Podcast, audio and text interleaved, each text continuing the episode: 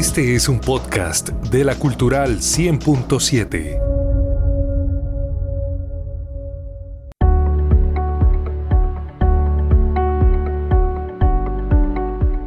Ya es hora. Sí, aquí inicia Radio para mi ciudad, el programa que con crónicas, reportajes y entrevistas cuenta las historias que les interesan a los habitantes de Bucaramanga.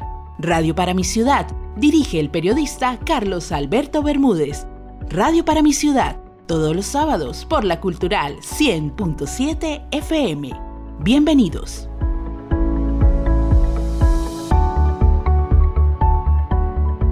Son las 4 de la mañana y se escuchan los pasos de Aníbal Cadena, un cultivador de tabaco de la vereda San Pío de Piedecuesta. Acaba de levantarse para iniciar su labor diaria. Prende el radio, se sienta en su taburete de madera y le pega el primer sorbo al pocillo de café que él mismo preparó. Así queda listo para iniciar una nueva jornada. Tiene 66 años pero desde los cuatro, su papá lo dejaba jugando bajo las hojas de tabaco. Hoy, asegura que el tabaco es todo para él y cuatro generaciones de su familia.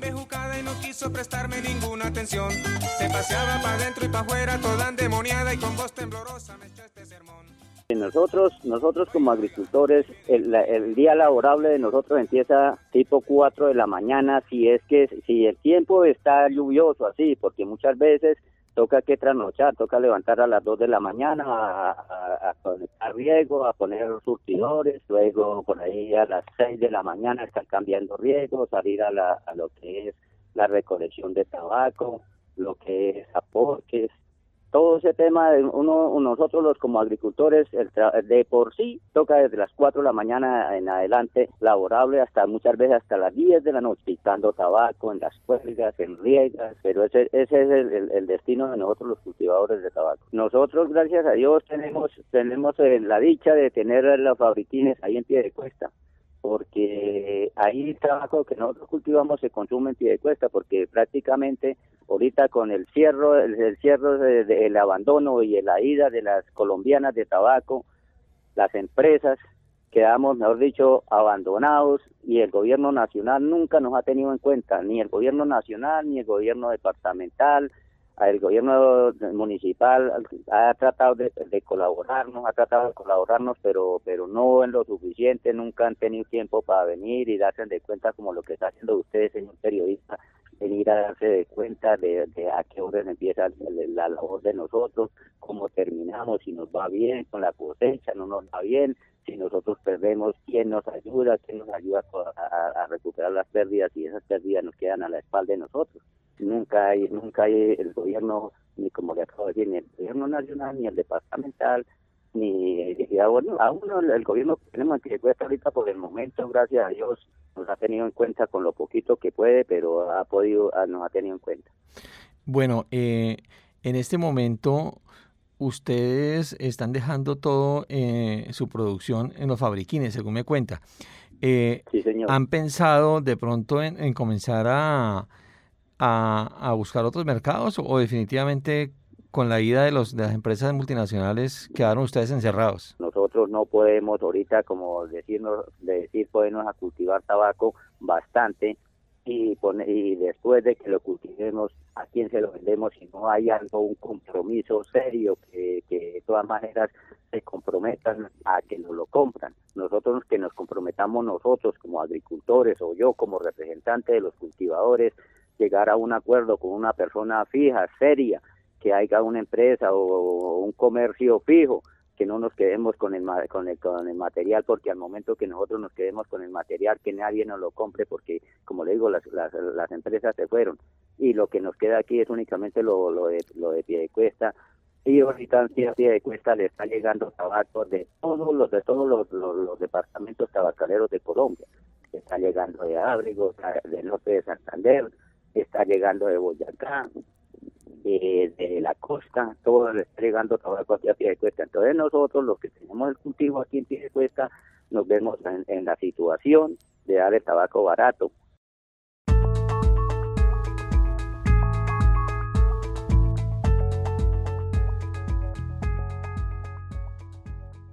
Como el señor Cadena, en Santander, hay entre 800 y 1000 familias que se dedican al cultivo de la hoja de tabaco. Los municipios de las provincias de García Rovira y Guarentá, Piedecuesta, Girón y Los Santos. Estos son los sectores en donde hay mayor influencia del cultivo según Fede Tabaco.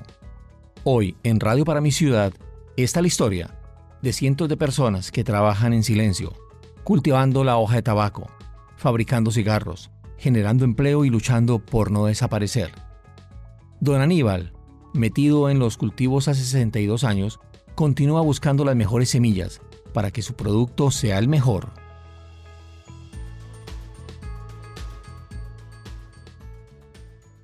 El cultivo es el siguiente, tiene que uno seleccionar las mejores semillas, hacer el semillero, el semillero se está, se está gastando entre 70 a 80 días en estar de, trasplantar, después de que ya, está el semillero de, de 70, 80 días de, de, germinación, que ya está la plantica más o menos entre 15 centímetros, 20 centímetros de altura, entonces se saca, se hace el trasplante, hay que preparar preparación de suelo, empezar a, hacer el trasplante, después de ese trasplante ya viene, ya a, los 15, 20 días se viene la primera, la primera porque que llamamos, que es la primero que toca que echarle a rabón, arrancarle la hierba, porcarlo, abonarlo, fumigarlo, fumigar si toca que ojalá los dos días de sembrado de una vez empezar a hacerle la fumigación para evitarle la plaga. Ese es el proceso, de así sigue a lo, a lo si usted, si uno lo cuida con las dos, dos que se le hacen al tabaco a los 52, 55 días, eh, a los 60 días de trasplantado, empieza uno a hacer la recolección, empieza a recolectar las primeras bajeritas, lo que llamamos las brosas, y de ahí en adelante se emprende ya la, la, recogida, lo que son ya recolectar, coger el tabaco, llevarlo a los canelles, eh, picarlo, la cuelga, la ralada, y esperar ahí, a esperar hasta, hay, hay veces que saca, si el tiempo está veranoso, saca uno, la seca la, la, la recogida en 27 días, a veces al mes, a veces a los meses y cinco días, dura secándose en el caney. Para llegar al caney, desde la semilla, para llegar al caney empezaron a llegar las primeras bajeras, más o menos dos meses. Dos meses. Ok, ¿y después esas mismas semillas funcionan, esas mismas plantas, o ya después de que dan frutos se, se, se, cambian? No, hay que, hay que seleccionarlas. Si uno, si uno es curioso, si uno tiene técnica, uno selecciona las mejores matas que, que, que da el cultivo que se les vea la mejor, la mejor la, la, mata que es la mejor producción, esa la selecciona uno para hacer la recolección nuevamente de semilla. Ay, tabaco, tabaquito, curanderito, enséñame el camino, yariririri, para curar mi corazoncito, curanderito, enséñame Antes de continuar mi narración, les quiero contar datos que publicó hace algunos años la revista Credencial. El tabaco fue un monopolio fiscal en su comercialización desde finales de la época colonial, a principios del siglo XIX. Debido al aumento de los controles sobre su cultivo, el tabaco se empezó a sembrar clandestinamente en varias regiones. Después de la independencia, continuó siendo una importante fuente de ingresos fiscales, y las primeras exportaciones colombianas se efectuaron en 1834. Pero a partir de 1846, el país vivió un periodo de auge exportador como resultado del crecimiento de la demanda mundial, que absorbió casi cualquier cantidad de tabaco que el país pudiera exportar. Las regiones de tradición tabacalera desde el siglo XVIII fueron Santander y Valle del Cauca. El monopolio en la época colonial se redujo a las áreas de producción legal, a los distritos de Zapatoca, Girón y Piedecuesta. Y aunque su producción no tuvo una historia exitosa en los mercados externos, fue una importante fuente de ingresos fiscales y permitió el abastecimiento de la demanda local. Eliodoro Campos Castillo, gerente general de Fede Tabaco, asegura que la cadena del tabaco era la más organizada del sector agropecuario.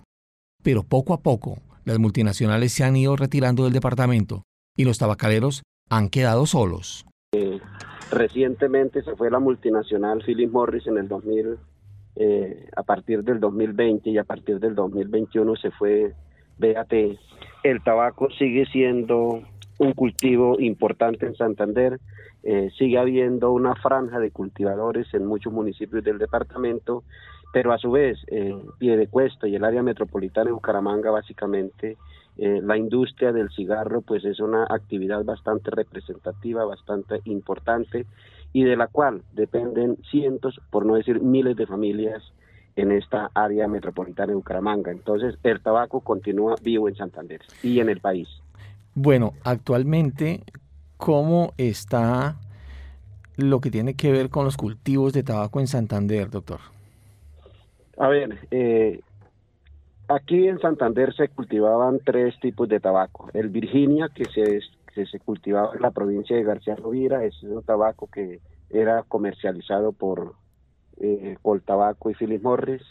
El Borle, que era el único departamento, además de norte de Santander, donde se producía esta variedad, también para las dos multinacionales. Y el tabaco negro, que en los últimos años ha estado direccionado a eh, atender una demanda que existe en el área metropolitana de Bucaramanga para la fabricación de cigarros. Eh, últimamente la variedad de tabaco negro no era comercializada por las industrias eh, multinacionales en consideración a que las marcas de cigarrillos que utilizaban esta variedad de tabaco ya no existen, se acabaron. Pero eh, en Santander se sigue cultivando tabaco negro y para esta importante industria que existe en Bucaramanga y en el área metropolitana. Doctor, hablando un poco de la producción de tabaco en Santander, de, de las hectáreas cultivadas, ¿de cuánto más o menos estaríamos hablando? A ver, Santander siempre ha sido un gran productor. Eh, Santander estaba aproximadamente produciendo el 50% del total de las toneladas de tabaco que se producían en el país, independientemente si eran eh, 500 o 200 o las que fueran las toneladas que se estuvieran produciendo, pues Santander representaba entre el 45 y el 50%. En este momento eh, que estamos eh, cultivando solamente para la industria del, cigarro. Eh, estimamos, eh, no tenemos datos exactos, pero estimamos de que las áreas que se van a sembrar en el 2021 estarían alrededor de las entre las 500 y las 600 hectáreas. ¿Y eso produciría más o menos cuántas toneladas? Nosotros tenemos una producción importante. la productividad que tenemos es una productividad que se asemeja a la que existe en el mundo. Eh, esto significa de que estaríamos entre 2.000 y 2.400 eh, kilos por hectárea. Eh, estamos hablando de 2.2, 2.4 toneladas por hectárea, que es una productividad bien importante y que se asemeja a lo que sucede en el mundo del tabaco. Más o menos cuántos productores de hoja de tabaco y de tabaco hay en Santander, a grosso modo. Sí, yo creería que lo, los datos que se tienen es que en promedio un agricultor está sembrando menos de una hectárea en el año, eh, lo que significaría de que tendríamos alrededor de unas 800 a 1000 familias ubicadas en las diferentes localidades donde se cultiva el tabaco. Eh, eh, recordemos de que Santander, gran parte de sus municipios de la provincia de García Rovira y la provincia de, de, Guanentá, al igual que de Cuesta, Los Santos y Girón eh, de la provincia de Soto eran los eh, mayores cultivadores de tabaco de, de esta región del país. El líder gremial dice que no se rinde y nunca pierden la esperanza de mejorar los procesos y la calidad del producto. El esquema de producción era bajo el sistema de agricultura por contrato, lo que significa de que eh, la industria le financiaba los insumos, le financiaba eh, parte de la mano de obra con el compromiso de que posterior a la, salida de la, cosecha se la vendiera a esta, a esta empresa con la cual había contratado. Era un sistema muy organizado. Eh, debería ser así toda la agricultura del país. Desafortunadamente solamente la tiene tabaco o la tenía tabaco. Para el caso del tabaco que está dirigido hacia eh, la producción de cigarros, es una producción mucho más informal, en donde los agricultores tienen que eh, conseguir los recursos para eh, financiar toda la actividad productiva. Entonces yo creería que una de las dificultades que en este momento se tienen para los agricultores que eh, están sembrando tabaco, que lo venían haciendo con las multinacionales, pero que se pasaron para sembrar tabaco para el mercado de pie cuesta, pues es que tienen que buscar el financiamiento, tienen que mirar que eh, ya no va a existir estos apoyos que existían, pero además eh, hay una cosa importante y es que eh, la industria también prestaba asistencia técnica y los agricultores aprendieron mucho de cómo producir el tabaco. Entonces, muchos de los cultivos que hoy se tienen en el país, una de las grandes deficiencias es la asistencia técnica, no existe. yo creo que para tabaco, como fue un programa que duró muchos años en el país, por no decir décadas y siglos, los agricultores aprendieron a desarrollar esta actividad y entonces eh, eh, eso es una gran ventaja que tienen porque eh, independientemente de cualquier circunstancia su paquete tecnológico los hace los, los llevan a ser lo suficientemente productivos y rentables en la actividad.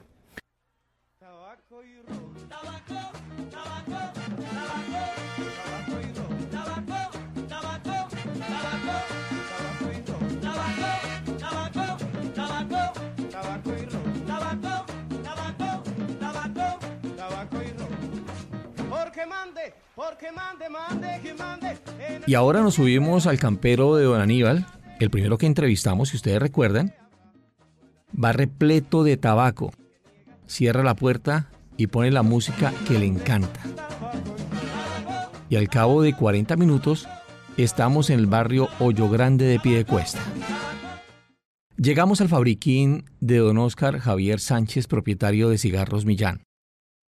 Aquí comienza la otra historia del tabaco, la de los productores de cigarrillos, sus fábricas, sus fabriquines y sus procesos comerciales. Este esta es la fábrica de tabacos mía, eh, pues aquí llevo cinco años trabajando con esto.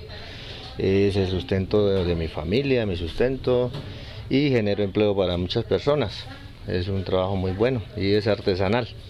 Bueno, don Oscar, eh, ¿desde cuándo usted está dedicado a todo el tema del tabaco?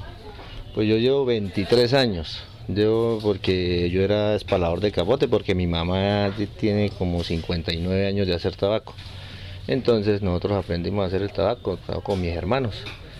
Y desde los 9 años más o menos estoy trabajando con mi mamá, ayudándole ahí. Ya después pasé a ser rollero, ya después eh, me dediqué fue a, a lo mío, o sea, por mi cuenta.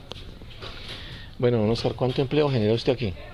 Pues yo aquí más o menos genero para 25, 26 personas. Bueno, ¿y qué producción tiene? Pues tengo la elaboración que las los rolleros, las torcedoras y tengo una maquinaria que es donde me pican la, me hacen la picadura.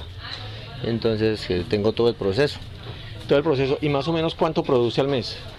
Al mes estoy produciendo 450 mil tabacos, 600 mil, depende como esté el pedido. Bueno, ¿y qué hace con esos 400 mil tabacos? Eh, todos los despachos para el eje cafetero, para Armenia, Pereira, Manizales, también para Cali, Bogotá. Los despacho todos, todos los vendo por fuera aquí de, de cuesta. Bueno, ¿y aquí en, Santander no, no, ha tenido mercado todavía o, le, sale eh, mejor por allá? Barranca Bermeja vendo también unas cajas para Barranca Bermeja. De, resto no, el resto es un hermano mío que vive en Armenia y yo le vendo el tabaco a él y él se encarga de distribuirlo allá. Bueno, y la fama que tiene el tabaco de pie cuesta, excelente. Uy, el tabaco aquí mueve pie de cuesta un 50%, porque a donde usted va aquí en pie de cuesta hacen tabaco. Eh, de, los niños trabajan espalando capote, o sea, genera empleo para muchas personas. Podríamos decir que el tabaco vive en pie de cuesta todavía. Sí, señor. El tabaco es antiguo. El tabaco creo que tendrá más de 100 años, me imagino yo, porque porque mi mamá cuenta que la mamá de o mi nona también trabajaba en tabaco. Y mi nona murió de 90 y algo de años. ¿Y fumaba? No, ella no fumaba, ella hacía solamente el tabaco. Bueno, eh, ah, como le digo, ¿el tabaco sigue vivo? Claro, el tabaco aquí es la base de, aquí de nosotros los piedecuestanos. Bueno, eh, eh, el proceso, hablamos un poquito del proceso. Usted compra la hoja, arranquemos desde el momento en que compra la hoja hasta que sale el paquete para Armenia. Yo compro el tabaco, eh, la hoja la compro en la plaza campesina que es arriba en cerca del Villaconcha, lo llaman el Coliseo. Allá se compra la hoja el día domingo, allá el mercado es el día jueves y el día domingo. Entonces allá compra uno la picadura, la capa y el capote. Lo trae uno para acá y ya uno pica, la picadura hay que pasarla por una máquina que la pica. Se le trae al rollero y al rollero se le da el capote. Y el rollero hace el, hace el rollo que le pone la hoja de capote y se encarga de echarle la picadura. Después del rollero pasa a la torcedora, que es la que le pone la capa y lo emperilla. De ahí ya pasa para, se deja secar acá, donde estoy, eh, se deja 8 días, 15 días y se pasa para el amarrador. El amarrador le- lo, lo arregla por 25 tabacos el paquete, de ahí lo pasamos hacia el horno. Del horno lo sacamos y lo llevamos al englacinado, que ya es el terminado donde se le pone la etiqueta o el anillo y se termina. De ahí se pasa para unas cajas que se empaca por 160 paquetes, listo para salir al mercado.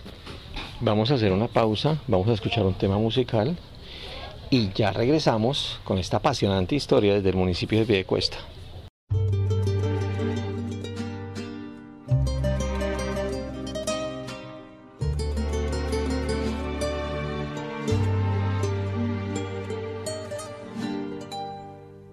Estuve conversando con mi cigarrillo.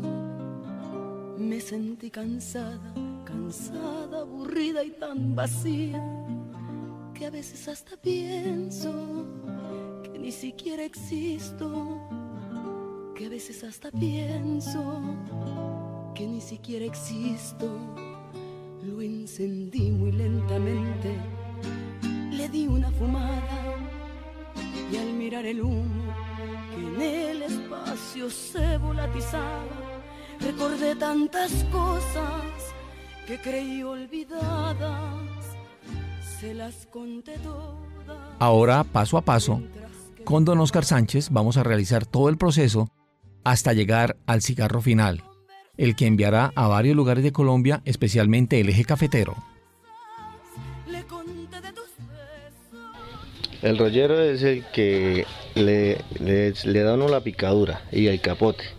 Él, él le echa la picadura, le pone el capote y lo envuelve y lo amarra por 50 De ahí pasa a dónde? a la torcedora. ¿Qué hace la torcedora? La torcedora le entrega uno la capa y la goma.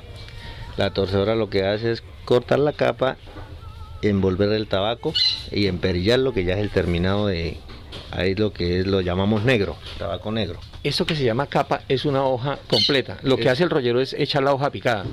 Eh, lo que pasa es que son dos hojas, una que es capote, que no es tan calidad, y la capa es ya la que es el terminado, que es el que el tabaco se vea pulido.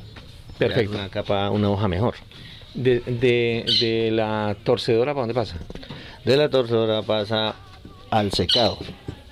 Del secado pasa para el, el englacinador, el amarrador, que lo amarra por 25 tabacos. Después de que lo amarra por 25, lo trae al horno, lo, lo echamos al horno y le echamos carbón y lo dejamos toda la noche. Al siguiente día pasa para la englacinadora. La- el, el englacinador lo que hace es envolverlo en papel celofán y, y ponerle la etiqueta o el anillo y ya, echarlo a las cajas para que quede listo para salir al mercado.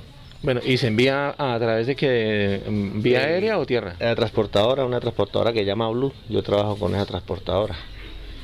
Bueno, hay mucho, mucho, mucho productor de tabaco aquí. Muchísimo, aquí Piedecuesta se mueve el 50%, lo mueve el, el- el tabaco. Hay muchas fábricas. Bueno, ¿y hay algunas legales, otras que no están formalizadas o todas están formalizadas? Pues sí, hay unas que están, que están ilegales, otras que ya están legales. Pero igual generando empleo. Sí, generan mucho empleo. Bueno, hablemos un poquito del tabaco como tal. Usted extra micrófono me decía eh, las diferencias entre, normalmente uno escucha hablar es de los tabacos cubanos, el coiba, escucha hablar de, de tabacos, bueno, súper finos, costosísimos.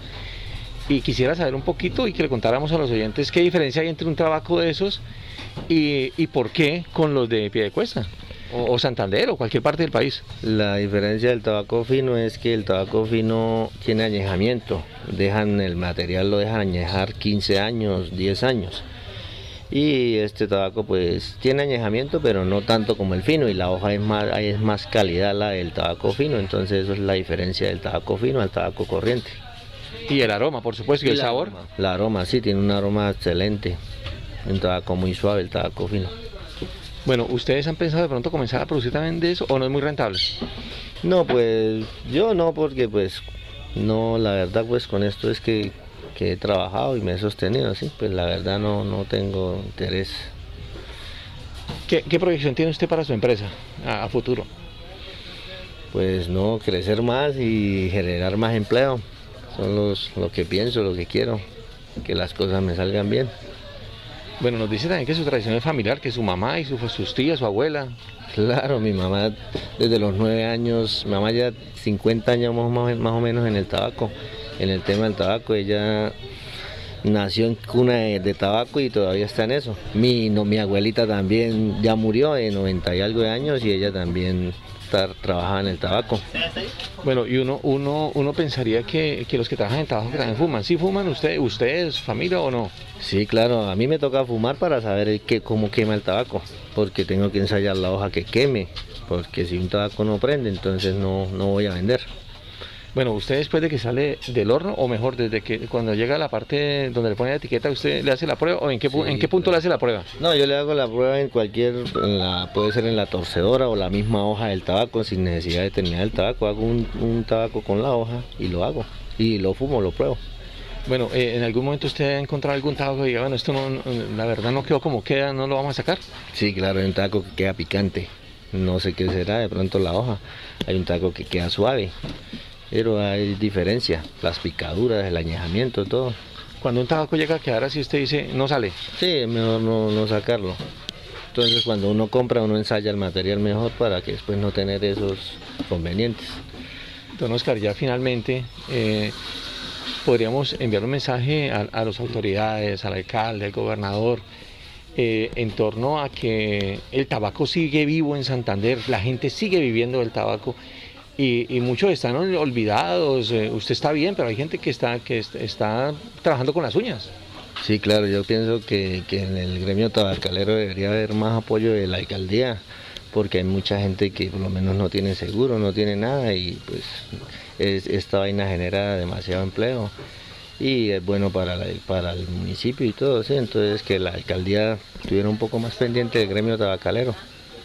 Bueno, eh, le voy a repetir la pregunta que le hice al principio. ¿Para usted qué significa el tabaco? La palabra tabaco, eh, el aroma a tabaco, el sabor a tabaco.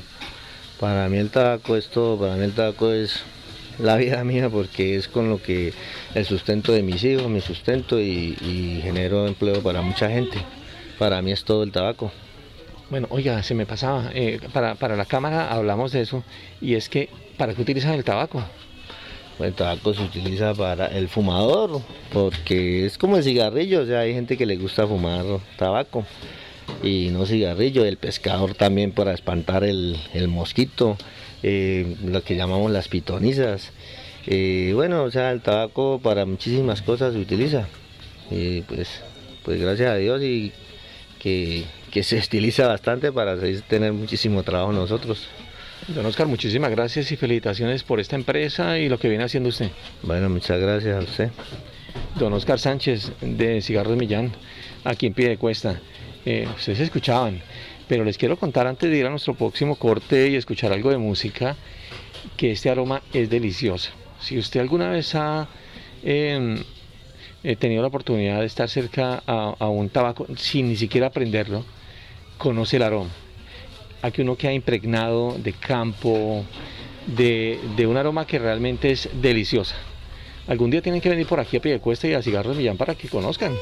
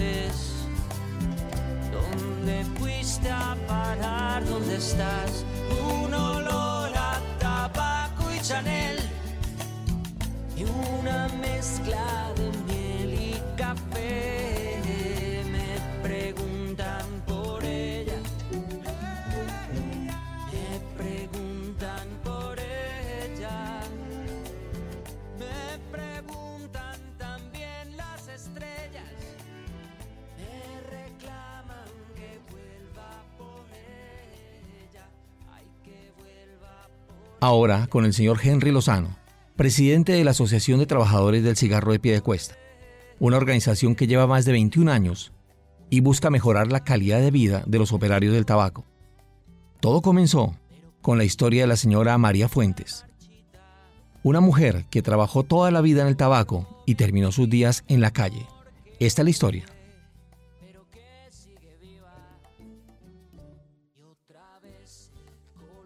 Azotrasí fue en el año 2000 a raíz de una crisis que había del tabaco porque estaban dañando la calidad y le están da- eh, muchos le echaban acerrina al tabaco de madera o con papel la parte interna, entonces eso estaba pues, desmotivando las ventas, descalificando el tabaco y entonces nosotros los 10 rolleros y torcedoras del trabajo, los manufactureros, dijimos, no, hagamos algo para salvar la cultura, la idiosincrasia, lo que nos da de comer.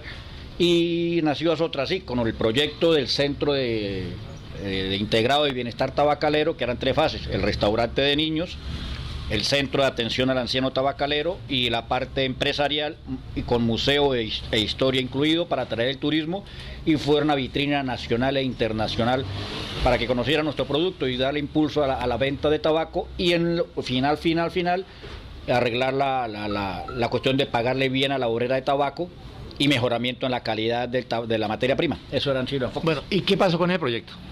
Pues hasta el año 2013, 14 logramos casi 15 años de estar ahí luchándola, se construyó todo, pero se le cambió el nombre. Ya le pusieron otros nombres al Centro de Atención al Anciano Tabacalero, le quitaron la palabra tabacalero. Y al centro de empresarial, pues eh, hay oficinas, hay otras cosas, menos lo que es el objetivo principal por el cual nació este proyecto. Bueno, don Henry, eh, hablemos un poquito del gremio. Más o menos cuántos fabriquines y fábricas de tabaco hay en Piedecuesta y cuántas personas más o menos están viviendo de, este trabajo. Más o menos en promedio hay unos mil fabriquines, promedio cinco mil a seis mil personas dependen del tabaco, eh, 70% mujeres, 70% estrato 1 y 2. Entonces es una población de solamente de sostenimiento cuando podría ser una población de producción de riqueza en Piedecuesta. O sea, Piedecuesta está perdiendo una mina de, oro y no saben qué en qué están parados los políticos. Así le llamo a todos, no, no, no quiero nombrar uno por especie, sino a todos. Hay que mirar la riqueza cultural, histórica y económica que nos puede generar el tabaco. Bueno, eh, usted me hablaba de, de una historia de una señora tabacalera que inspiró mucho de lo que usted ha hecho eh, eh, para el proyecto incluso del Centro Vida. ¿Quién era esa señora y, y cómo es esa historia? Pues eh, eh, cuando yo era niño, yo vivía en una casa así grande, inquilinato, lo que es abajo no yo grande, el- donde queda la panadería Yoli, y la casa era grande, era inquilinato en cierto modo, y, y en el fondo vivía la señora en una pieza. Entonces ella, me acuerdo que cuando en diciembre hacía yaco y nos regalaba, entonces uno de niño se le queda como la idea. Ya fuimos creciendo, ella hacía sus tabacos, pero con el tiempo la vi botada frente donde es el Sena, que había una casa allá en ruinas, ella vivía, dormía ahí. Y entonces yo me puse a pensar, una mujer que trabajó toda la vida en tabaco, ¿cómo va a parar así? Entonces me nació hacer una campaña para construir el centro de atención al anciano tabacalero, que se, debería llamarse María Fuentes, el nombre de ella, María Fuentes. Y entonces lo, lo- lo- lo iniciamos y lo procesamos hasta que lo, lo hicimos, pero como le digo, le cambiaron el nombre y le quitaron la palabra tabacalero y le pusieron otro nombre que no debía ser. Bueno, en este momento, ¿cómo es la situación de los tabacaleros con respecto a hace algunos años? No, eh, yo no sé por qué se ha caracterizado el gremio tabacalero por la explotación a la mano de obra. Ahí sí le hago un llamado a todos los dueños de fábrica. Algunos querrán hacerlo, porque sé que hay unos que tienen en su corazón hacerlo, pero la gran mayoría se han enfocado en explotar al gremio tabacalero. Y no sé por qué, porque si, si fueran honestos, si dieran buenos materiales, eh, a lo uno le va a rendir más al obrero el trabajo, el tabaco va a quedar mejor y la presentación va a quedar mejor y la gente va a vivir mejor y van a ganar de pronto hasta más porque están ganando. O sea, por un mil de tabaco un dueño de fábrica gana por flojo 30 mil pesos por un mil de tabaco. Estoy poniendo un precio bajo. Si, ven- si vende un millón de tabaco se gana un millón- tre- 30 millones de pesos al mes. Y si vende dos millones pues se gana 60. Entonces yo no entiendo el por qué ese enfoque explotador a la mano de obra y al dueño de fabriquín, que es el que como el, su administrador de las grandes empresas. Entonces le hago un llamado de atención, no, no, a todos porque hay patrones buenos que intentan, que dan buenos materiales, que tienen como compasión de su gente, pero sí la gran mayoría he escuchado que son tiranos, son explotadores, eh, dan malos materiales, eh, digamos usted lleva el tabaco, no, que salieron 200 de rezago, rezago es como el que ya, pero no, le corra usted el rezago, pero no lo devuelven. Entonces, en cierto modo hay una explotación muy, muy, muy, muy perversa en ese punto. Entonces, pero lo llamo a la cordura, no prego, no todos los patrones, porque hay patrones buenos. Pero debemos unirnos más bien en enfoque y mirar el tabaco, cómo lo llamamos internacionalmente, cómo lo vendemos mejor, cómo hacemos mejor calidad y cómo le pagamos bien a nuestros obreros.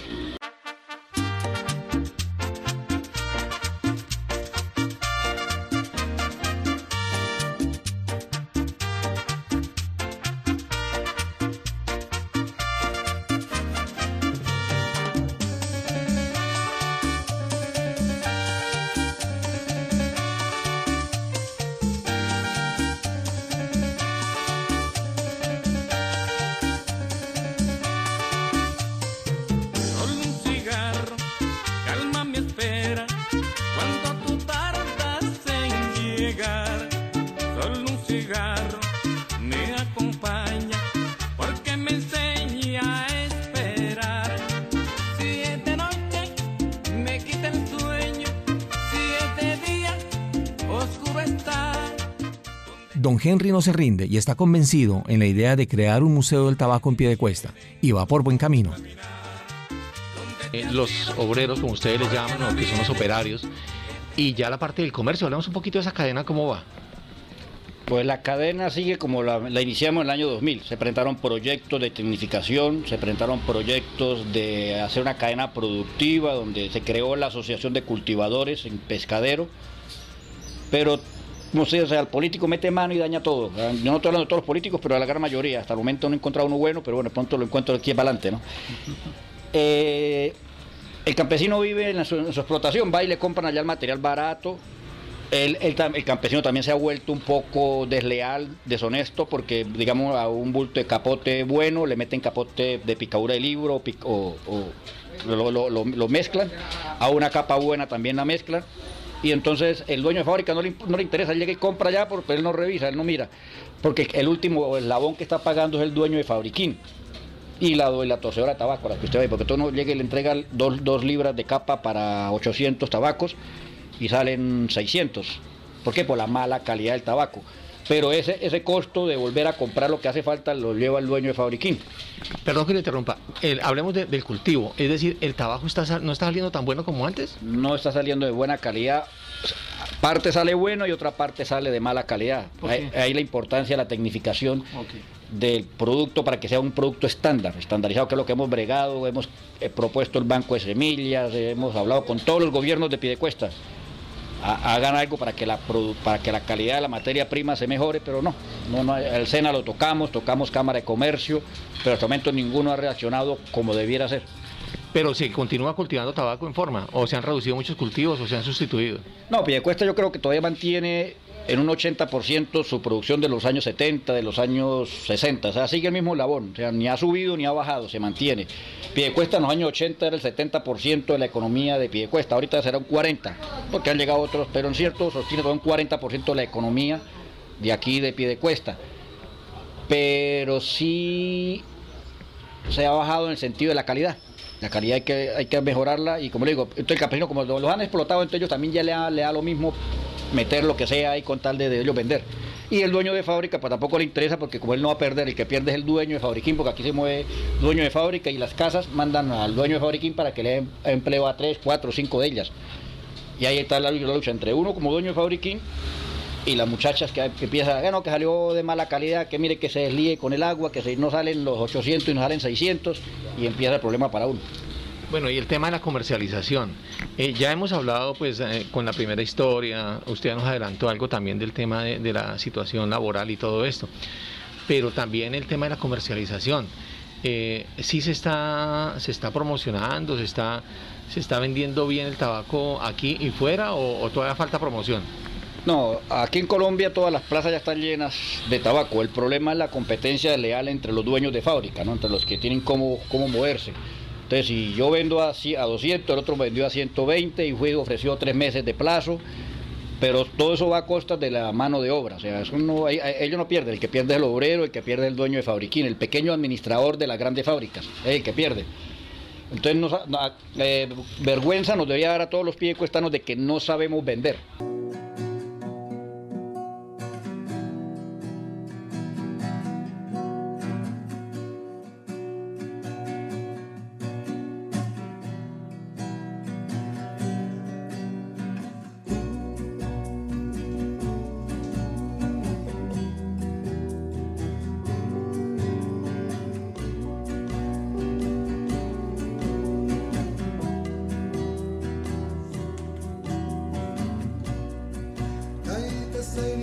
déjame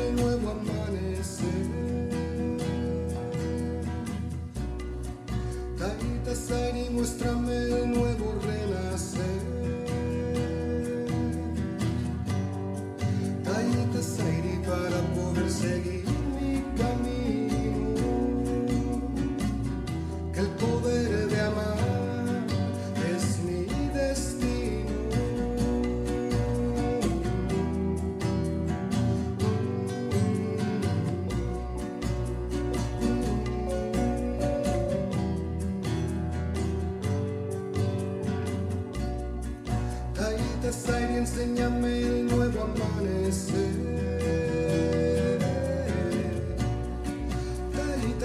Enséñame nuevo renacer.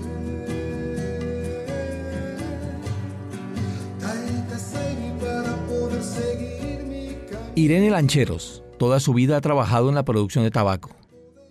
Ocupó todos los cargos en la cadena. Ahora es propietaria de su propio fabriquín, el cual funciona en su casa.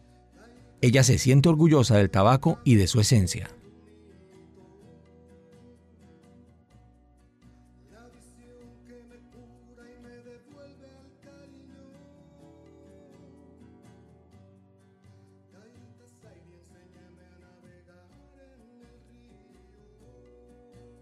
¿Cuánto tiempo lleva usted dedicada al tabaco? Desde que tenía nueve años. ¿Y cuántos tiene hoy? Tengo 67 años. Bueno, ¿y cómo ha cambiado este negocio con respecto a lo que era hace años? No, pues ahorita pues es mejor para trabajar. Sí. Mi familia se dedicó todo el tiempo en el tabaco. Mis papás, mis hermanos, todos, mis hijos, mis nietos, todos trabajan en esto. Bueno, ¿y usted todavía tiene su negocio? Sí, todavía de eso vivo. ¿Cómo se llama el negocio? Pues no Eh, tiene, no- no tiene nombre. No tiene nombre. Pero no. genera empleo. Sí, claro, genera empleo. Yo tengo, acá tengo 11 empleados. Sí, ¿Para usted qué significa el tabaco? pues para mí, pues, pues es bueno porque yo con de eso dependo de eso, vivo de eso. De ahí, de ahí pago arriendo, de ahí comemos y de eso subsistimos nosotros. ¿Y con este negocio sacó adelante a sus hijos? Sí, con este negocio sí. ¿Cuántos? ¿Cinco? Cinco hijos. Y bueno, y la mayoría siguió la carrera también del tabaco. Sí.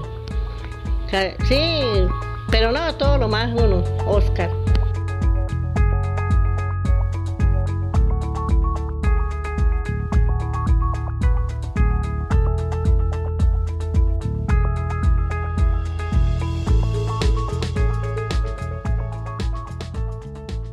Definitivamente el tabaco está más vivo que nunca en Santander, y especialmente en Piedecuesta. Y en medio de todas las dificultades de la cadena productiva, siguen luchando por su negocio y piden apoyo a las autoridades departamentales para que no los dejen solos. Rosemary Mejía Serrano, secretaria de Agricultura de Santander, habla del apoyo al sector. para el sector tabacalero en el departamento. Eh, desde el año pasado hemos venido conjuntamente con el Ministerio de Agricultura prestándoles una ayuda importante teniendo en cuenta que este sector productivo es muy importante para el departamento. Eh, somos los primeros productores a nivel nacional de tabaco, pero eh, precisamente el año pasado con la retirada de nuestro país de la British American Tobacco, pues hubo una gran afectación para este sector tan importante. Y es así que desde el gobierno de Siempre Santander hemos trazado diferentes estrategias tendientes a apoyar a estas familias que por más de 50 años han venido cultivando la tierra de generación en generación. Y es así como desde el año pasado y desde nuestro plan de desarrollo Santander Siempre Contigo y para el Mundo eh, se realizó un proyecto eh, a través de un convenio con la Federación Nacional de Tabacaleros, donde pudimos lograr beneficiar 100 familias en nuestro departamento, eh, eh, dentro de las cuales tenemos 23 mujeres, cabezas de hogar, 10 jóvenes y 67 hombres adultos. Estas familias beneficiadas están ubicadas en los municipios de Barichara, Villanueva, Enciso, San José de Miranda, Capitanejo, Macaravita, Girón, Jordán, San Gil, Piedecuesta y Los Santos. Y el proyecto consistió en un proyecto muy bonito que hemos trazado desde nuestro gobierno de Siempre Santander que se llama Cosecha de Agua, donde buscamos a través de la recolección de agua que la- las familias tabacaleras no se puedan beneficiar no solamente en sus cultivos, sino también para el consumo mismo de ellos. Y es por eso que llevamos a cabo este importante proyecto donde entregamos 100 eh, tanques eh, en geomembrana para el almacenamiento del, de la- del agua y así podamos tener una cosecha de agua en cada una de nuestras familias tabacaleras, mejorando con esto su producción y también mejorando su bienestar, al poder suplir también de, de- este líquido el consumo para su familia.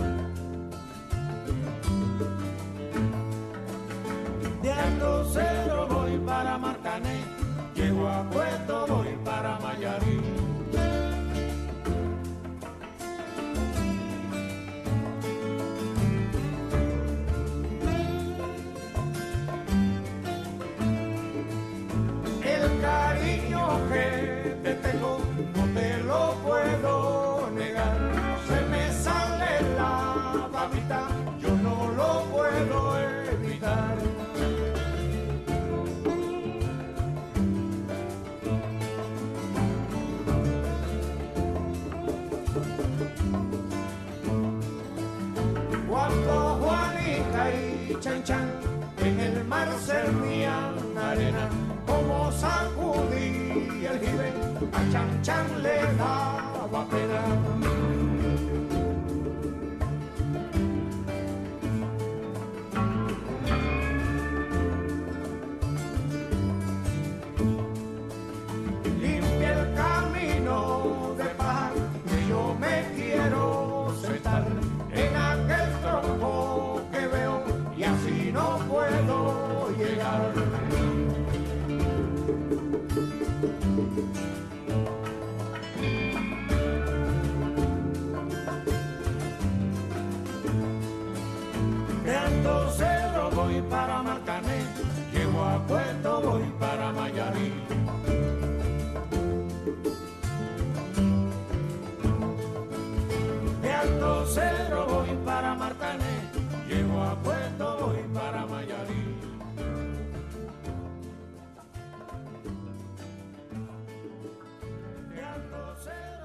Con el inconfundible aroma del tabaco, quisimos conocer qué siente un fumador de tabaco, que disfruta los cigarros y la pipa. Aquí está la historia del maestro Omar Mateus.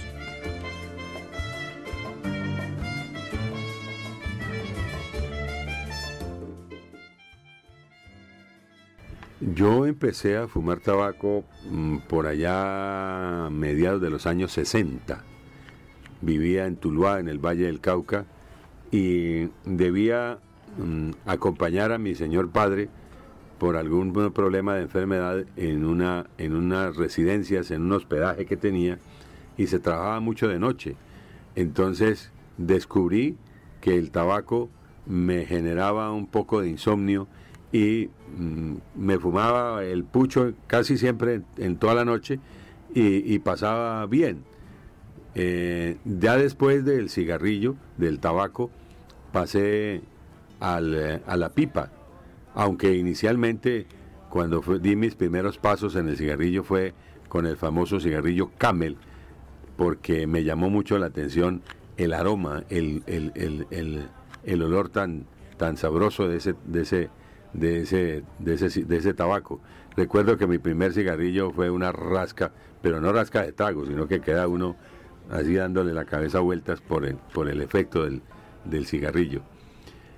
En, eh, en alguna oportunidad tuve mm, de conocer una casa finca en el callejón de las, de las Chuchas, calle de Lilí, en Cali, en ese barrio del Limonar, a la salida de, de Cali, pasando la Plaza de Toros.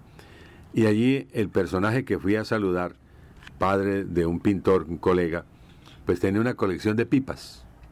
Y yo nunca había visto en mi vida una colección de pipas. Y empezó a mostrarme las, unas de cristal, unas hechas en tusa de esas de maíz, eh, otras en palo de rosa, otras en pasta, una hecha en la India. Bueno, las recuerdo casi como si las estuviera viendo en este momento. Eso me taladró y me dice, dije yo, esto tiene que saber a bueno. Y empecé a averiguar sobre el tema, yo estaba muy joven, y me, me metí en el cuestión de la cuestión de la pipa.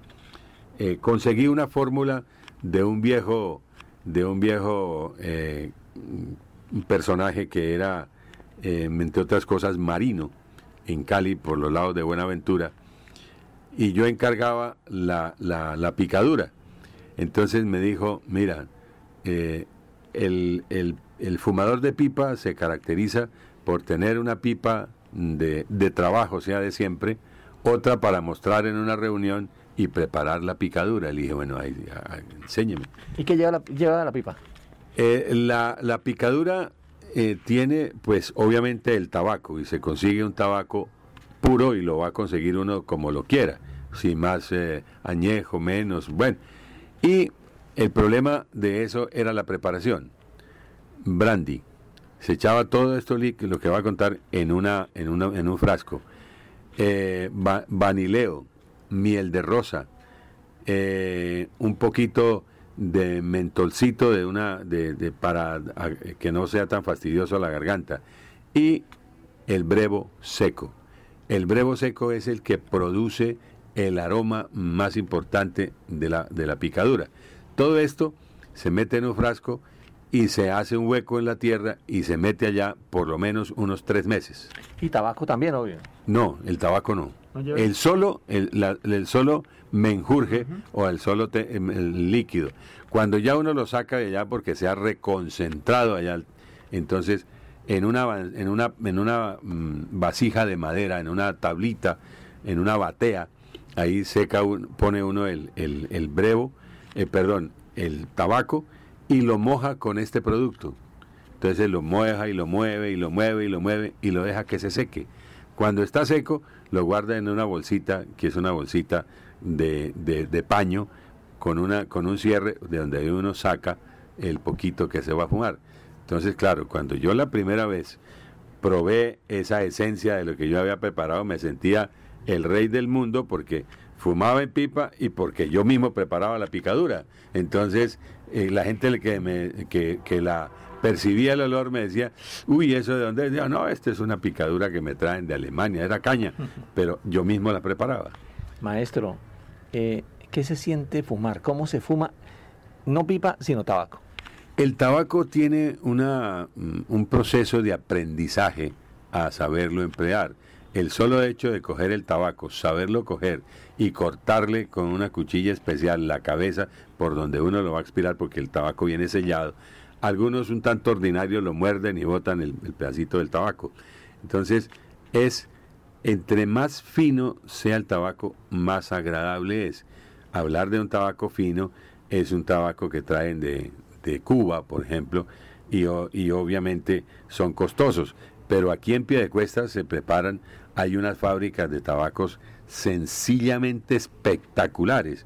Y recordábamos como el proceso de- del tabaco, cuando se envuelve el tabaco, la manta, que es lo último, se, se envuelve, cuando es la manta fina, se envuelve de izquierda a derecha, y cuando no es tan fina, se, se hace en sentido contrario. Tiene unos secretos y unos modos impresionantes, pero el sabor es sencillamente espectacular. Mm, La bocarada de humo uno no la expira, la expide otra vez, entra y sale, entra y sale. Lo que pasa es que va abriéndosele en la- los labios a uno, se le van poniendo un poco amarillosos y ya el olor a tabaco es siempre mucho más fuerte que el del cigarrillo. Pero el que fuma tabaco no se está haciendo el daño que se está haciendo con todos los químicos que le echan al cigarrillo para volverlo rubio.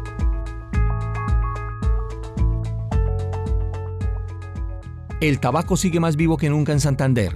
Su aroma, su sabor, su color, su textura. Después de tantos años, sigue generando miles de emociones y desarrollo en Santander. Con la técnica de Álvaro Ayala les habló Carlos Alberto Bermúdez. Feliz fin de semana.